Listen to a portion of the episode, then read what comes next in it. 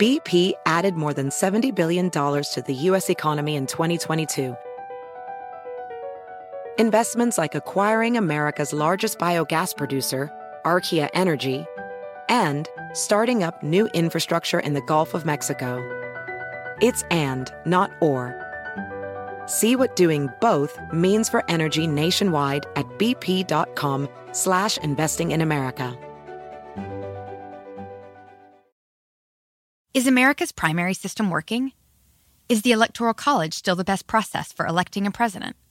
Could a third party candidate ever be successful? In a new season of You Might Be Right, former Tennessee governors Bill Haslam and Phil Bredesen gather the country's top experts to explore these issues and more as we approach the 2024 presidential election. Listen to You Might Be Right, a new podcast from the Baker School at the University of Tennessee, available now wherever you get your podcasts. Hola, bienvenidos al podcast de NTN 24. Estas son cinco cosas que pasaron hoy. Comenzamos con el anuncio del Departamento de Estado de Estados Unidos que este martes formalizó la salida de las Fuerzas Armadas Revolucionarias de Colombia, FARC, del listado de grupos considerados terroristas. Anthony Blinken aseguró en un comunicado que las FARC se disolvieron formalmente tras un acuerdo de paz en 2016 con el gobierno colombiano y ya no existen como una organización unificada que se dedique al terrorismo. Sin embargo, Blinken informó que la segunda Marquetalia, un grupo de disidentes del acuerdo que volvió a la lucha insurgente bajo el nombre de FARC-EP, fue ahora añadido a la lista. ¿Qué implica la decisión? Así lo explica Juan González, asesor principal del presidente Joe Biden para América Latina. No es quitarle presión, no es culpar o, este, perdonar lo que ha hecho las FARC durante los últimos 52 años, sino que enfocar en esos elementos que siguen en el campo de batalla y siguen involucrados en actos terroristas. Clave aquí también es que es algo que los, los, cargos en los Estados Unidos, a los que están involucrados en narcotráfico, esos cargos no son, no están afectados. O sea que esos individuos podrán tal vez bañarse en las, en las playas de Cartagena, pero nunca en las de Miami. Sentencian a tres años de cárcel a Emma Coronel, esposa del Chapo, por conspirar para traficar droga a Estados Unidos. Coronel Aispuro pudo hablarle al juez eh, poco antes de escuchar su sentencia. Según trascendió a la prensa, dijo que se arrepentía por los daños que hubiese podido causar. ¿Qué nos dice la condena? Mayrbord Petit, investigadora de crímenes transnacionales, nos lo cuenta. Sí, el resultado final ha sido una condena bastante menos severa de lo que se esperaba. De hecho, la Fiscalía, cuando hizo la solicitud en el informe de presentencia, señaló que eran 48 meses, lo cual también era considerado muy bajo. Y de inmediato, cuando se conoció hoy la sentencia de 36 meses menos los nueve servidos, también tiene que ajustarse a esto el tema de que si ella tiene un buen comportamiento en la cárcel, podría tener derecho a reducir aún más esa sentencia. Estados Unidos reinstalaría esta semana el programa Protocolo de Protección al Migrante, mejor conocido como Quédate en México, y que obliga a los solicitantes de asilo en la Unión Americana a esperar el desarrollo de sus solicitudes en México. ¿Bajo qué condiciones se implementará ahora la medida?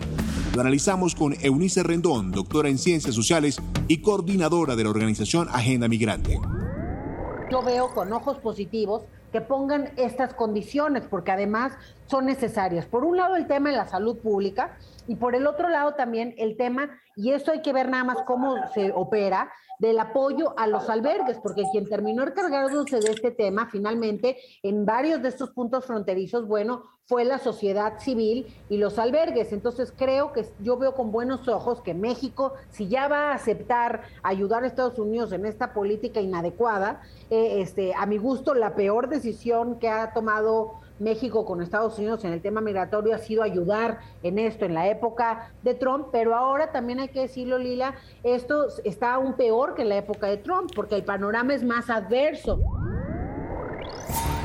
Más presión para Nicaragua ante la decisión del régimen de Ortega Murillo de salir de la Organización de Estados Americanos y de rechazar la eventual aplicación de la Carta Democrática en ese país. El secretario general del organismo, Luis Almagro, abogó por renovar los esfuerzos para defender la democracia. Los detalles sobre esta decisión nos lo cuenta Santiago Cantón, director del programa sobre Estado de Derecho del Diálogo Interamericano. La OEA lo ha intentado, no está funcionando.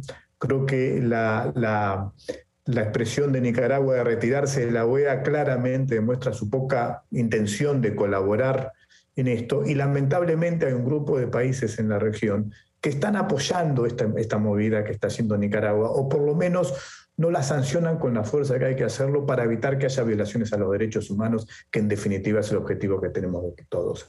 Para concluirlo, este tema, existen herramientas, la OEA las tiene, la comunidad interamericana las tiene, se han usado en algunas ocasiones con éxito, eh, hasta el momento faltando la voluntad, una mínima voluntad por parte de Nicaragua, que yo creo que no, no, va a estar nunca, es muy difícil hacerlo. Eh, a mi juicio, Daniel Ortega aprendió de la elección de 1990 cuando perdió frente a Breta Chamorro y ha decidido quedarse en el poder a toda costa.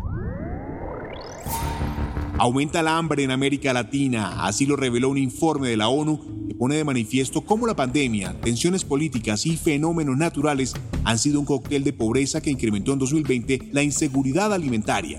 ¿Cómo revertir la situación? Se lo preguntamos a Daniela Godoy, oficial principal de la Organización de las Naciones Unidas para la Agricultura y la Alimentación FAO. Es muy importante eh, tener políticas públicas que sean sistémicas, que aborden todo el sistema agroalimentario y en el cual contribuyan los distintos actores y sectores de este sistema. Eh, los Estados miembros, también las agencias internacionales, pero es muy importante también el rol que tiene la sociedad civil, la academia, realizando evaluaciones para saber, por ejemplo, si efectivamente estas políticas están llegando a la población más vulnerable y finalmente también el sector privado.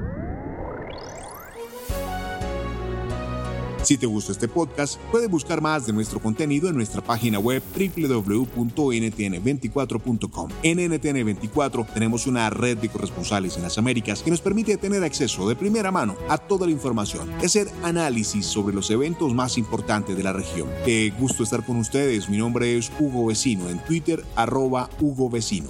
En el podcast de NTN24 te informamos y te acompañamos.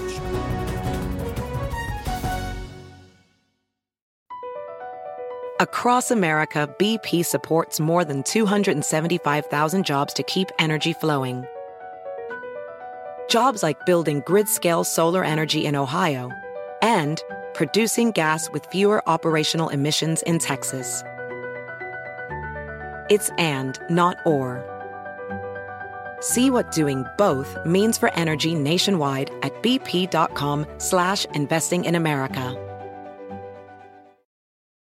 Look around. You can find cars like these on AutoTrader, like that car right in your tail. Or if you're tailgating right now, all those cars doubling as kitchens and living rooms are on AutoTrader too. Are you working out and listening to this ad at the same time? Well, multitasking pro, cars like the ones in the gym parking lot are for sale on AutoTrader. New cars, used cars, electric cars, maybe even flying cars. Okay, no flying cars, but as soon as they get invented, they'll be on AutoTrader. Just you wait. AutoTrader.